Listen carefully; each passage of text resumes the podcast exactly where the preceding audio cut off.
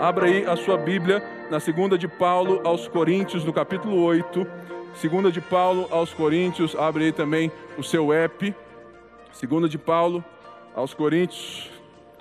Nós estamos estudando, refletindo, pregando, é, compartilhando o que você achar melhor. A segunda carta de Paulo aos Coríntios. E hoje nós estamos em um texto que muito me transforma e que fala de uma das coisas que nós de fato precisamos.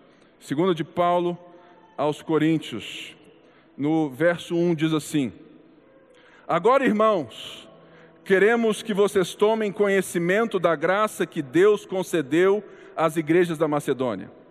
No meio da mais severa tribulação, a grande alegria e a extrema pobreza deles transbordaram em rica generosidade. Pois, dois, pois dou testemunho de que eles deram tudo quanto podiam, e até além do que podiam, por iniciativa própria. Eles nos suplicaram insistentemente o privilégio de participar da assistência dos santos. Paulo chega nesse momento da carta após ter resolvido algo que todo mundo sabe como acontece. Você que tem esposa, marido, você que tem irmão, você que tem pai, você que a gente se relaciona, você sabe que todo mundo faz planos, não é verdade? Planos eles de viagem, investimento e várias outras coisas. Lá em casa, quando eu e a Débora nós nós assim a gente briga todos esses planos, eles se tornam suspensos até que isso se resolva, não é verdade? Não é assim? Ou seja, amor, e aquela viagem junto, e aquele carro, fala assim, depois a gente conversa. Por quê? Porque sempre que existe algo emergencial, uma crise na nossa vida, nas nossas relações, aquilo toma conta do nosso dia, da nossa mente, até que isso seja resolvido. E nós vamos ver mais aqui que de fato aconteceu algo que Paulo estava resolvendo ao escrever essa carta. Essa carta é uma das cartas, talvez a carta mais íntima de Paulo, do apóstolo Paulo, que ele escreve de coração.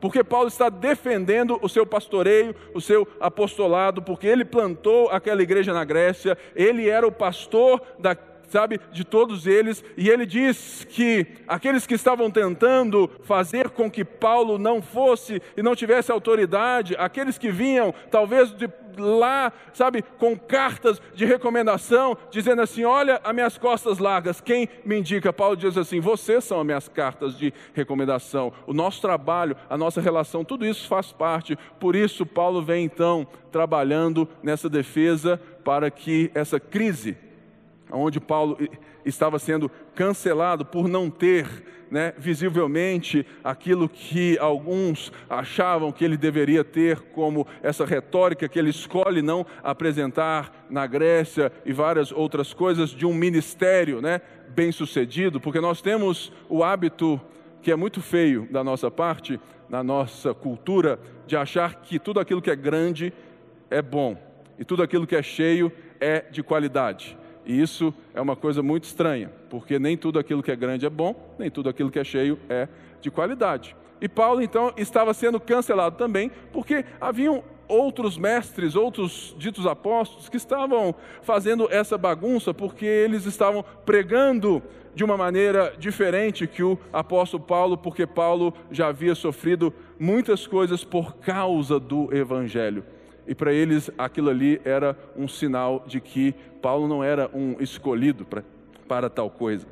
Então, Paulo diz aqui que agora essa relação havia sido resolvida, porque nós vamos ver aqui no capítulo 7, a partir do verso 9, olha só o que, que Paulo escreve, aqui no 7 e 9. Agora, porém, me alegro não porque vocês foram entristecidos, mas porque a tristeza os levou ao arrependimento. Pois vocês se entristeceram como Deus desejava e de forma alguma foram prejudicados por nossa causa. Verso 10: A tristeza, segundo Deus, não produz remorso, mas sim um arrependimento que leva à salvação. E a tristeza, segundo o mundo, produz morte. O que Paulo está dizendo aqui é que por meio sabe, de uma carta severa que é a carta que ele escreve antes dessa, não é a carta que nós temos antes dessa, porque essa carta, a carta severa, se perdeu, nós não temos ela, mas foi algo que Paulo escreveu chamando o povo à responsabilidade, aquilo e, e, e de fato aquilo trouxe tristeza. Mas agora, quando Paulo está, né, vindo à tona, Paulo e eles entenderam que essa tristeza era uma tristeza segundo Deus, uma tristeza de arrependimento. Ora, se existe uma tristeza segundo Deus, é uma tristeza de alegria, em certo sentido. Qual que é a diferença entre arrependimento e remorso? Você sabe? Arrependimento é quando eu me eu sinto e eu estou profundamente arrependido do porquê que eu fiz aquelas coisas, mesmo que elas deram certo. Remorso é quando os resultados daquilo que eu queria deram errado e eu estou sentindo muito por isso e por isso eu começo a repensar a história. Ou seja, remorso produz gente que não está mudando no seu interior. E Paulo está dizendo: olha, nós nos resolvemos porque houve arrependimento. E agora então, Paulo diz assim: agora, irmãos, que está tudo resolvido, nós estamos em paz. Vamos voltar a algumas coisas que eu, como pastor de vocês, estava trabalhando e vocês me interromperam. E ele diz assim: queremos que vocês tomem conhecimento de outros irmãos. Paulo usa algo que talvez a gente não saiba muito bem e a gente sofra muito por causa disso, que é a comparação. Se comparar é algo muito esquisito e não é muito bom quando nós não sabemos e não somos humildes a ponto de reconhecer e fazer aquilo que a gente chama de benchmarking. Né? Ou seja, quando eu me comparo com, a, com outro para ter valor a partir de algo que eu sou melhor que o outro, isso não é essa comparação que Paulo vai fazer. Paulo levanta o testemunho de igrejas da Macedônia, igreja da Europa, Filipenses, Tessalonicenses, Bereia.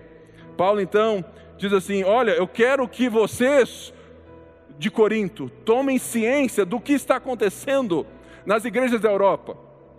Porque tomem conhecimento da graça de Deus, da graça que Deus concedeu a essas igrejas. E ele diz assim: que eles, na mais severa tribulação, provavelmente eles estavam sendo perseguidos por causa de Cristo, eles estavam perdendo emprego, eles estavam, estavam vivendo na escassez, eles estavam sendo atribulados ele diz a grande alegria.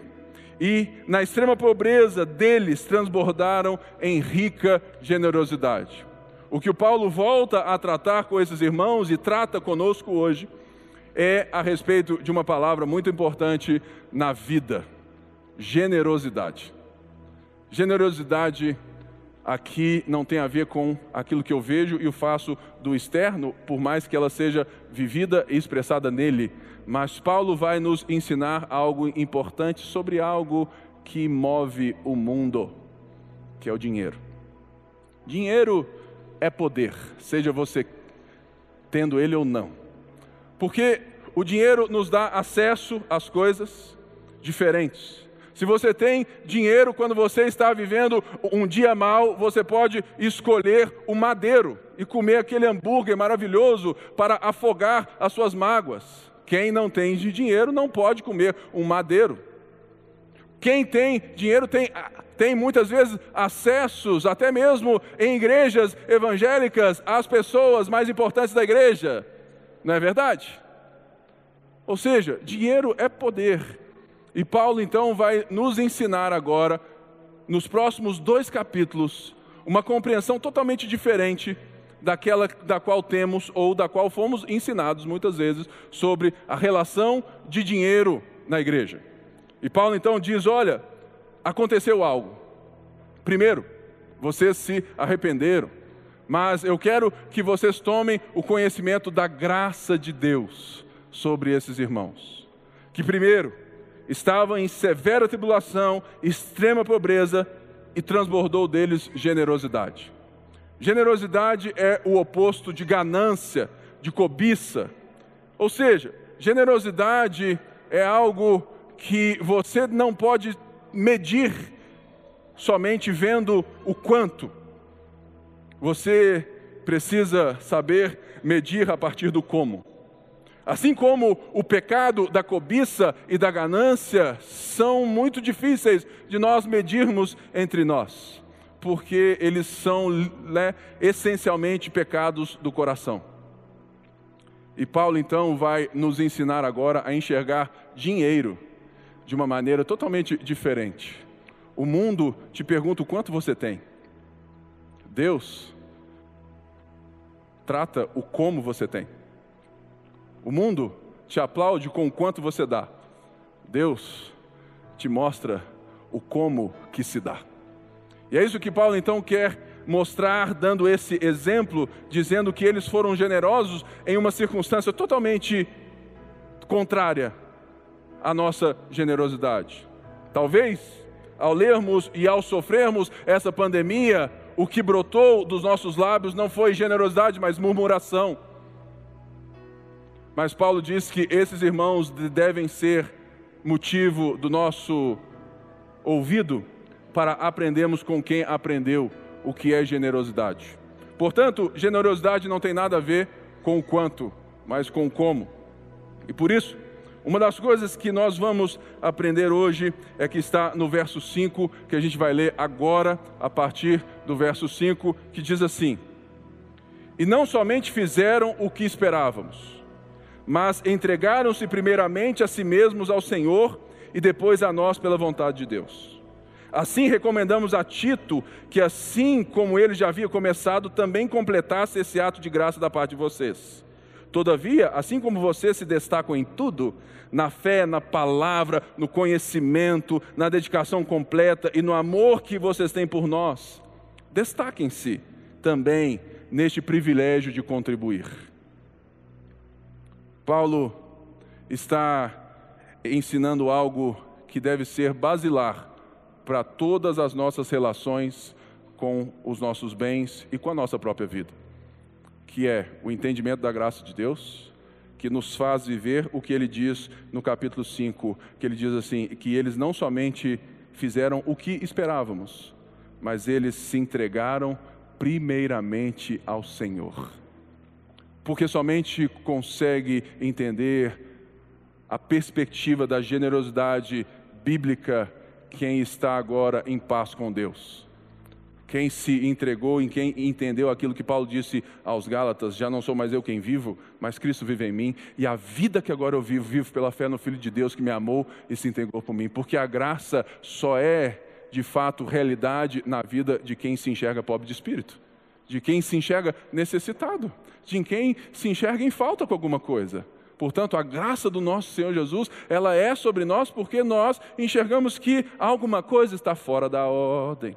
Alguma coisa está fora da hora, alguma coisa está fora da ordem, existe alguma coisa que a gente precisa resolver. Portanto, esses irmãos reconheceram e então se entregaram a Deus. Então, a partir de agora, a realidade como eles usam os seus recursos, sejam eles pequenos ou muitos, ela não está a partir daquilo que eu julgo ser meu ou do outro. De forma bem superficial, o capitalismo diz que o seu dinheiro é seu e você deve fazer com ele o que você quiser. O socialismo, ele diz que o seu dinheiro é do povo. De alguma forma, nós temos que pensar em outros meios. Mas o que Paulo está gritando aqui para nós é que os nossos bens, a nossa vida, o nosso dinheiro são de Deus. E Deus faz e nos leva a usá-los da maneira como Ele quer. Portanto, a primeira coisa que eu quero ensinar vocês ou lembrá-los nessa noite é de, é, é de que Deus é dono de todas as coisas e nós somos os seus administradores. Vamos voltar em Gênesis. Quando Deus nos cria a sua imagem e semelhança e nos concede um mandato, um mandato de cultivar a terra, de trabalhar em prol do seu nome, como espelhos, porque naquela época esse termo imagem tem a ver com talvez essa cultura de imperadores daquela época que eles eles por estarem sabe, muito distantes de várias terras suas, eles colocavam estátuas representando a sua autoridade. E então o quem narra Gênesis, quem escreve Gênesis, Moisés diz assim, falou assim: "Olha, vocês são muito mais do que estátuas. Vocês são pessoas que foram criadas com atributos divinos para expressar o divino que vocês amam. Portanto, a partir de agora, o que o Paulo está nos dizendo é: voltem a viver segundo essa ótica da vida. Voltem a viver segundo Deus como nosso Senhor, como o nosso dono, como o Criador dos céus e da terra, como o seu propósito. Encare você e os seus bens como alguém que está administrando para Deus, que goza dos seus bens, do seu dinheiro, de tudo aquilo que faz parte, que sabe que, que, que de fato vive com isso, mas de que isso não te prende. Portanto, é interessante que a gente veja aqui aquilo que Paulo está dizendo como para mim uma forma de provocação. Paulo ele diz assim: olha, porque se você for voltar na primeira carta dele, é, você vai ver que a igreja de Corinto tinha tudo. Eles eram ricos em dons, em várias coisas, e eles estavam com muitos problemas por causa disso. E Paulo então faz um, uma leve provocação. Falou assim: já que vocês são tão bons, já que vocês são da fé, vocês pregam a palavra, vocês né, até brigam comigo por causa disso, já que, que, que vocês são tão zelosos nesse quesito, destaquem-se também na generosidade. Porque um dos nossos problemas é justamente porque a generosidade ela precisa nos levar a enxergar a vida do outro como particípio da nossa. A vida de um estranho como vida que eu quero de alguma maneira, abençoar. A vida de alguém que eu não me relaciono como igreja local, que eu também devo me responsabilizar. A generosidade me leva a enxergar como Jesus enxergou. Ele não olhou para si, ele olhava para aquilo que Deus amava e ele então se entregava a isso. Portanto, é interessante que Paulo está chamando esses irmãos a viverem a igreja além do seu umbigo. E essa também é uma provocação para nós, de vivermos a espiritualidade, de vivermos os benefícios dos dons e talentos e dinheiros que Deus nos dá além de nós mesmos. Porque eu acho que muitos aqui foram iniciados em uma fé na teologia da prosperidade. Então eu posso, né, vir aqui e destruir tudo. É, porque justamente vocês foram ensinados em muitos momentos que dar oferta, que ser generoso é justamente um investimento que vai voltar para você. E você então é desafiado por falsos pastores, falsos mestres a, a darem para receber. Mas o que Paulo ensina é totalmente diferente disso. Paulo ensina que nós já recebemos e por isso damos. Porque ele vai dizer agora no verso 8 e 9 o que é verdadeiramente a nossa riqueza. Ao dizer assim: Não estou dando uma ordem, mas quero verificar a sinceridade do amor de vocês, comparando com a, a dedicação dos outros. Pois vocês conhecem a graça de nosso Senhor Jesus Cristo, que sendo rico, se fez pobre por amor de vocês para que por meio de sua pobreza vocês se tornassem ricos. Se você é, gosta de truco, esse versículo é o zap. O, o cara chegou, falou assim: truco. Aí Paulo, sei sou, e joga esse versículo. Por quê? Porque Paulo está expressando a realidade, o fundamento de não apenas pessoas são chamadas à generosidade, mas de um Deus generoso por excelência. Mas uma das coisas que me chama a atenção na nossa relação com o dinheiro dentro da igreja também, são algumas palavras que eu vejo. No verso 3, para 4, ele diz assim: por iniciativa própria. No verso 8, ele fala assim: não estou dando uma ordem. Porque Paulo estava levantando uma oferta para a igreja em Jerusalém que estava com muitos problemas. E talvez Paulo ele quer levantar essa oferta para mostrar aos irmãos judeus crentes em Jesus que nós somos uma igreja gentílica que está com eles assim como eles deveriam ou devem estar conosco nesse sentido. Então Paulo está recolhendo por todas as igrejas essa oferta. E ele então nos ensina alguns princípios que a gente precisa entender. Sabe por quê, irmãos? Você sincero aqui, sem ser igual aqui está no texto. Eu acho que tem algumas vezes na nossa vida evangélica que a gente entrou numa relação com o dízimo totalmente religiosa. E eu acho também que teve vez que você deu por obrigação, achando que aquilo era algo que se você tinha que fazer, mas no seu coração, no seu como, você não tinha entendido aquilo. Portanto, o que Paulo quer nos ensinar e Deus quer nos trazer hoje é a clareza de que você pode ser o maior dizimista de uma igreja evangélica e ainda assim não estar contribuindo generosamente com a obra de Deus, porque para Deus não importa o quanto, mas sim o como. Se você deu a sua vida toda dízimo achando que você vai receber, se você ora falando que o devorador, o, que, que não pode vir sobre você, que você exige que você não pode perder emprego e tudo mais. A pandemia está aí para mostrar que nada disso funcionou nas igrejas que clamam essas coisas. Sabe por quê? Porque Deus está interessado em transformar você a imagem do seu filho e não ficar te enchendo de presentinho quando ele te deu um presentão. O que eu quero te mostrar é que além de Deus ser dono de todas as coisas e você ser administrador, Jesus nos foi dado. Jesus é um presente para nós. Jesus não chegou para mim e para você e perguntou assim: Olha, eu tenho aqui a salvação. Você quer qual pílula, né?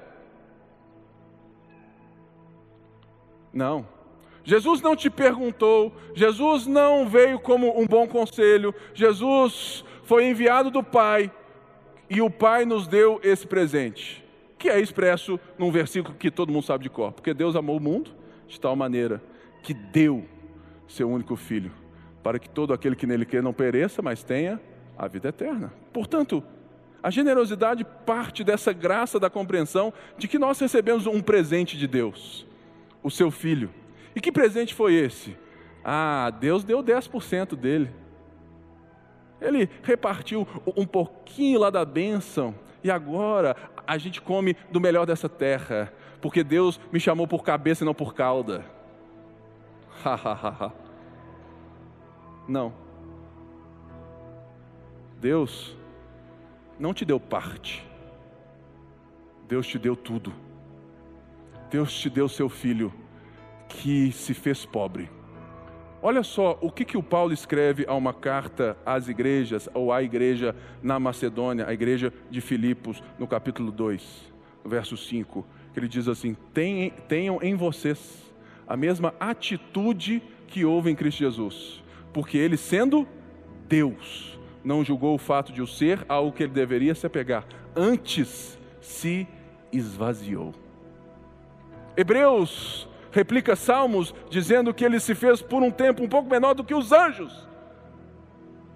Você precisa entender que Deus se fazer homem é algo totalmente maravilhoso, mas totalmente diminutivo.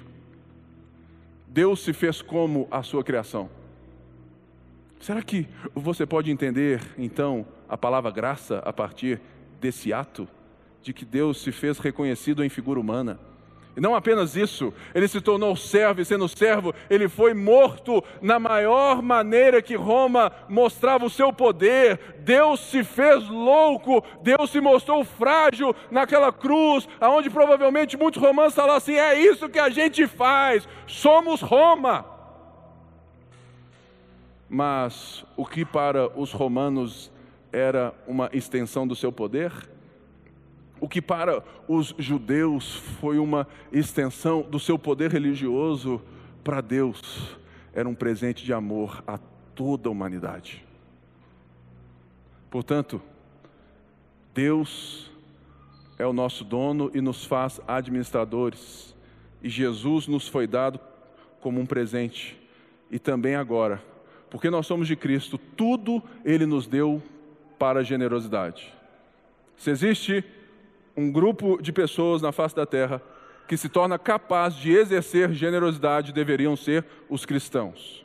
Porque nós entendemos e vivenciamos que quando nascemos de novo recebemos o Espírito Santo. E o Espírito Santo nos dá poder para quê? Para testemunhar, para viver a vida de Cristo. E ele então molda Cristo em nós.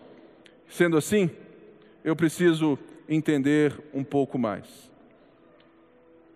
Olha só o que, que ele vai então escrever a partir do verso 10. Ele diz assim: Este é o meu conselho. Convém que vocês contribuam, já que desde o ano passado vocês foram os primeiros, não somente a contribuir, mas também a propor esse plano. Agora completem a obra, para que a forte disposição de realizá-la seja igualada pelo zelo em concluí-la, de acordo com os bens que vocês possuem. Verso 12 porque se há prontidão, a contribuição é aceitável de acordo com aquilo que alguém tem e não de acordo com quem não tem. Esse conselho de Paulo é muito lindo porque às vezes nós, nós vamos entrar no assunto de generosidade muito no campo das ideias e a gente não concretiza as nossas ideias. E ele fala assim: Olha, vocês foram os primeiros antes lá da nossa briga a se disporem. Vocês se mostraram junto comigo nessa obra. Agora então eu peço que vocês tenham zelo em completá-la.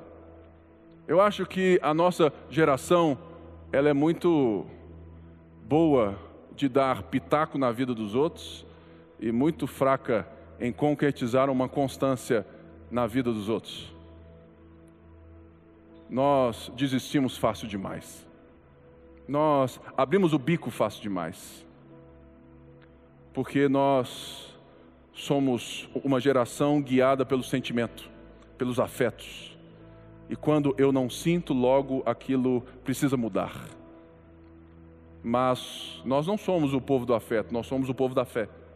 Nós somos o povo que vê certeza no invisível porque nós somos o, povo de Deus. Portanto, Paulo chama esses irmãos para, uma, darem por iniciativa própria, sem obrigação,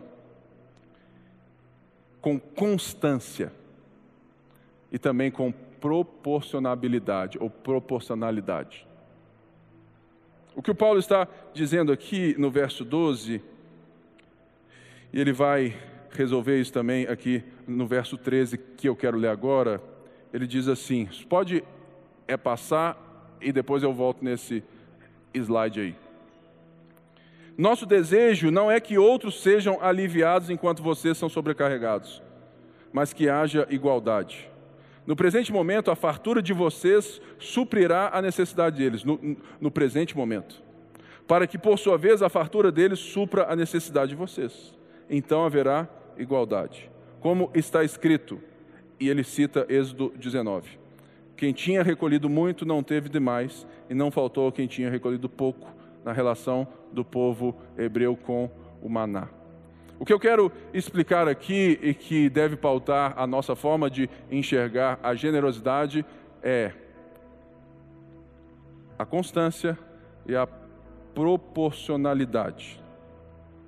Tiago vai dizer isso quando ele diz que os ricos sejam ricos em boas obras.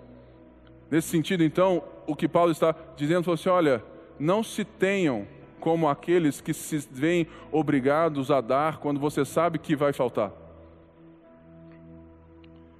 Sejam proporcionais. É por isso que o, o, o dízimo é uma boa medida, apesar de não ser mais aquilo que muita gente acha que é.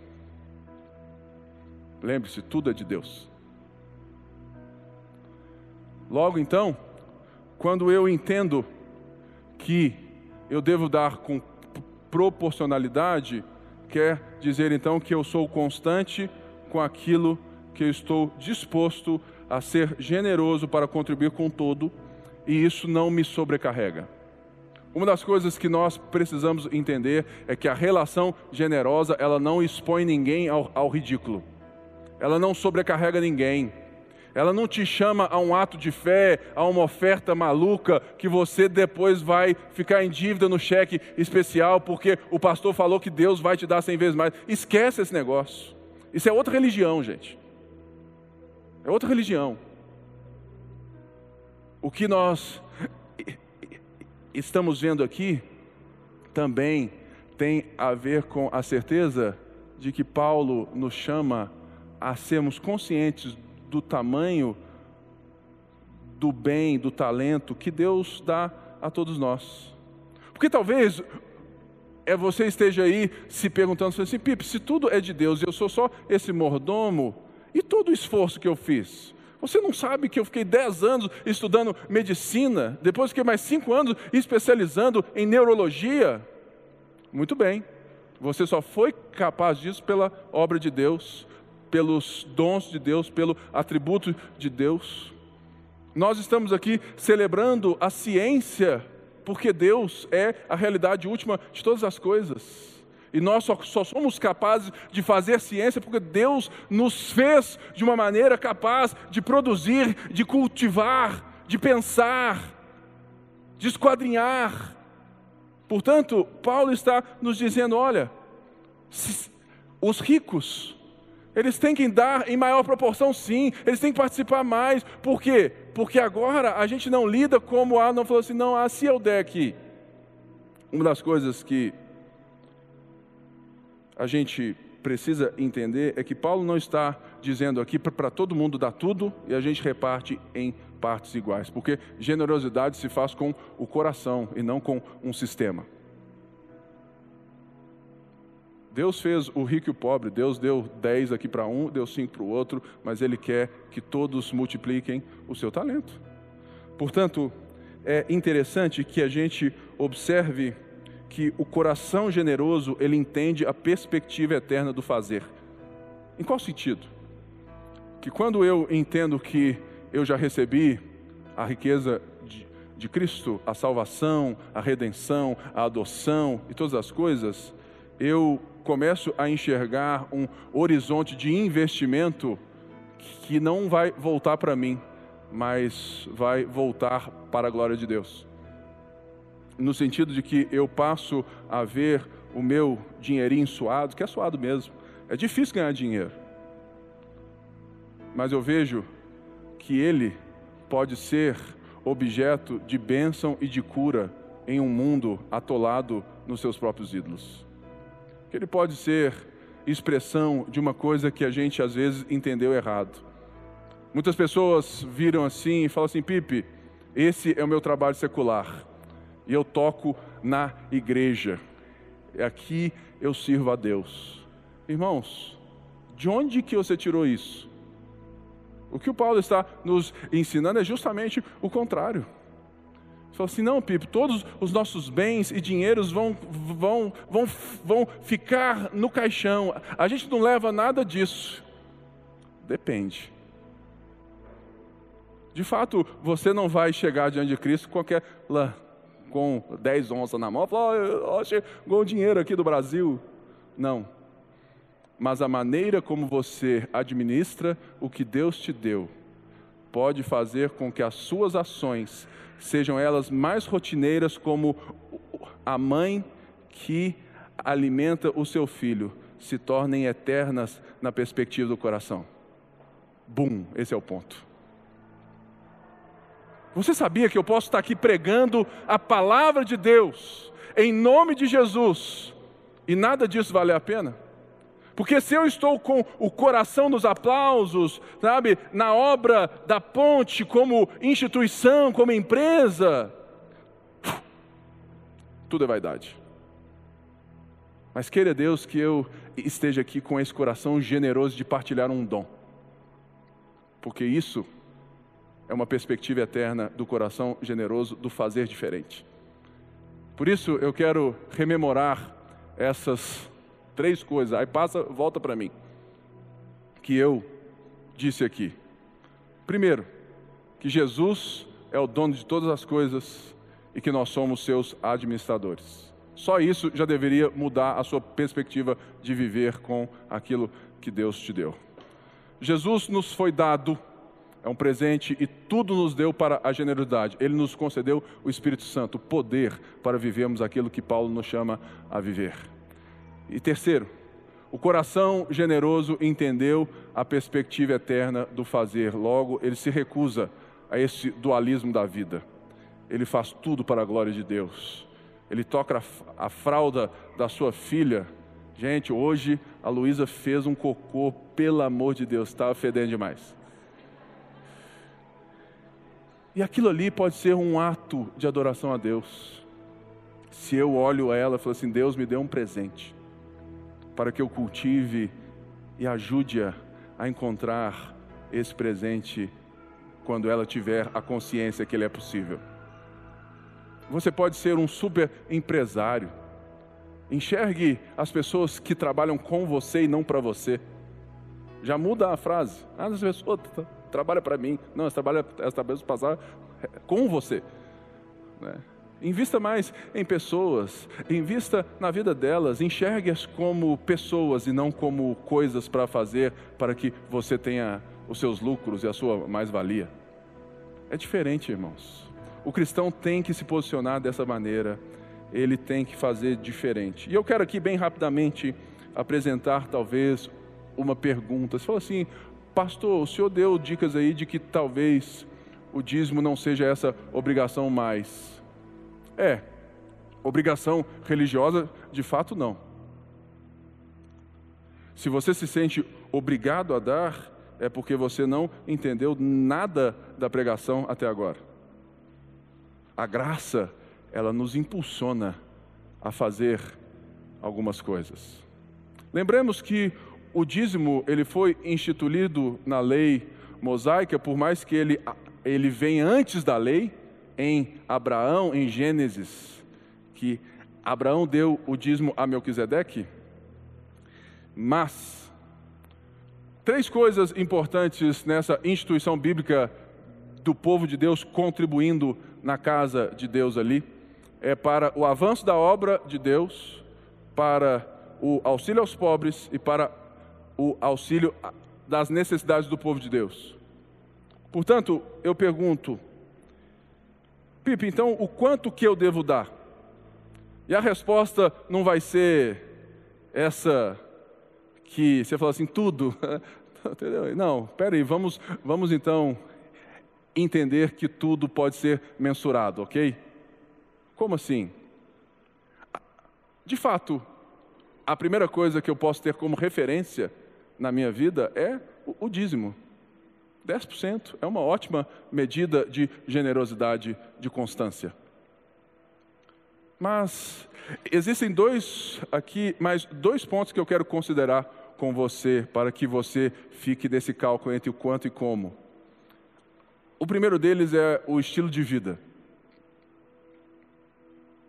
O nosso estilo de vida, ele geralmente cresce quanto mais dinheiro você ganha, não é verdade? Eu digo que afinar o bico é muito fácil, mas desafinar o, é que é muito complicado. Você descer um padrão de vida que você viveu há muito tempo é muito doloroso. Mas subir é no instante. O que eu quero, e eu entendo que Paulo está nos ensinando, é que um cristão ele considera o seu padrão de vida para abrir espaço para a generosidade. É isso mesmo. Eu queria desafiar você, no próximo semestre, a repensar o seu padrão de vida.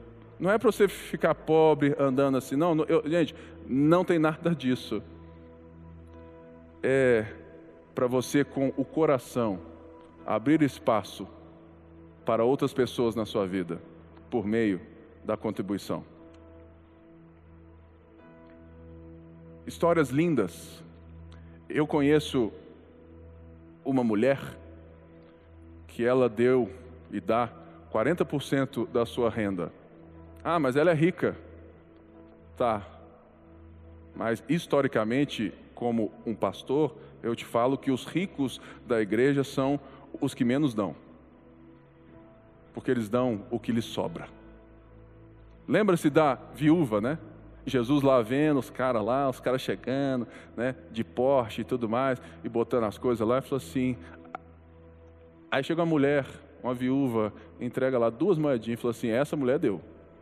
Os outros aí, deu só do que sobrava, essa deu. E é esse sentido de que a pandemia ela julgou na nossa cara dos da fé uma coisa muito, muito interessante. É de que por mais que eu tenha dinheiro, ele não compra a saúde que eu preciso.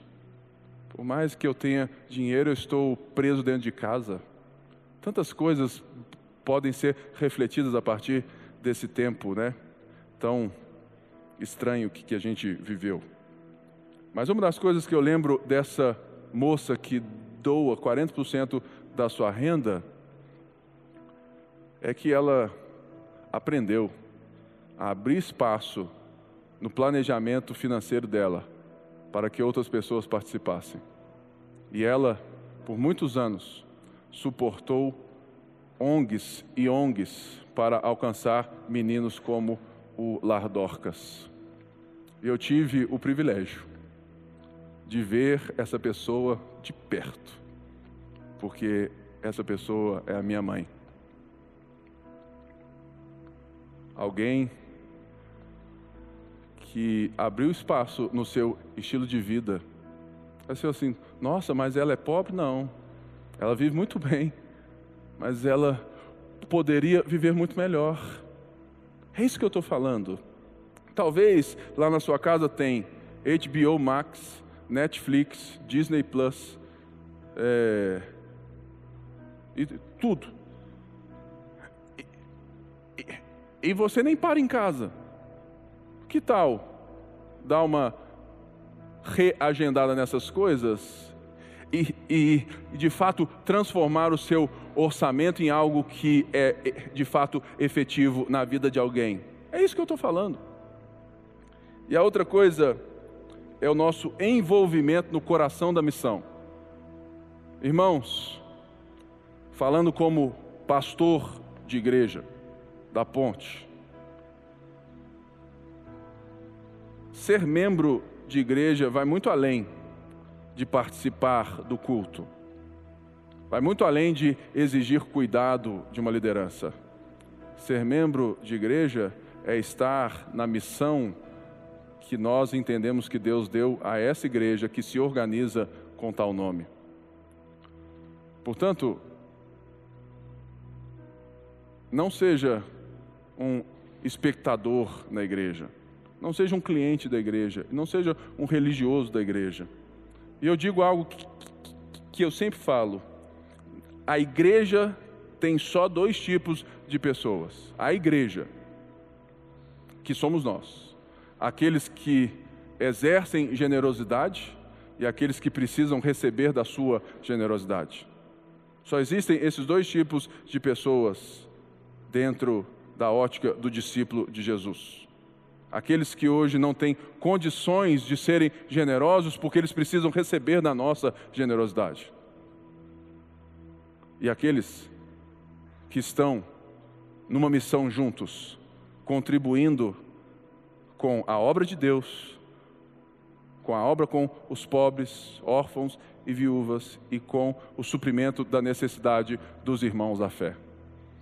Por isso, eu quero te convidar para que no próximo domingo você esteja aqui. Porque talvez você fale assim: ah, Pipe, eu não, eu não confio mais. Fala assim, cara, posso te dar então um último conselho?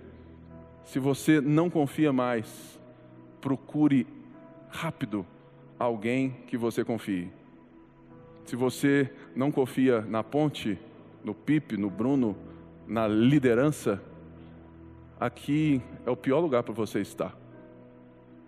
Porque generosidade se faz com confiança e não com medo, porque é por iniciativa própria, não é por obrigação, é com constância, zelo e proporcionalidade. Por isso eu quero apresentar cinco coisas bem breves para você ir embora pensando sobre isso. A contribuição, então, ela precisa ser. E aqui, irmãos, claramente, eu não estou falando somente da contribuição na igreja local. É também. Mas em tudo da nossa vida. A contribuição, ela precisa ser generosa, porque Deus é dono de todas as coisas e é generoso por si só. A contribuição, ela precisa ser então proporcional, porque todos nós não precisamos ficar sobrecarregados. A contribuição ela tem que ser constante, porque eu faço parte de uma família, eu faço parte de uma missão, eu faço parte de uma história de um Deus que está intervindo num mundo para salvá-lo. A contribuição deve ser confiante, porque eu sei que de quem cuida de mim é o Senhor e não eu mesmo. E a contribuição deve ser comunitária, porque o cristianismo nos chama novamente a uma vida aonde o outro faz parte, aonde o outro me molda, aonde o ferro com ferro se afia, aonde a fé só é possível ser partilhada quando existem não apenas o outro, mas o outro estranho. Aqueles que, que eu não tenho talvez afinidade, mas que o fato de estarmos juntos como congregação, como povo de Deus, isso nos transforma. Senhor, muito obrigado por essa noite. Obrigado, Senhor, porque nós estamos aqui renovando mais uma vez, ceando juntos, para dizer que nós somos o teu povo, que nós precisamos do Senhor, que nós queremos expressar o teu amor. Nós queremos, nós, nós queremos aprender com o Senhor essa generosidade. Portanto, estamos aqui engrandecido seja o seu nome, louvado seja o seu nome, e que a nossa semana seja pautada a partir desse ato. Que o Senhor seja sempre o nosso Senhor, Salvador, aquele que nos guia, que nos move, e que a nossa vida seja uma expressão da graça que aprendemos com o texto de Paulo hoje. Em nome de Jesus nós oramos, todo o povo de Deus disse amém e amém. Deus te abençoe, uma boa semana, vai na graça e na paz.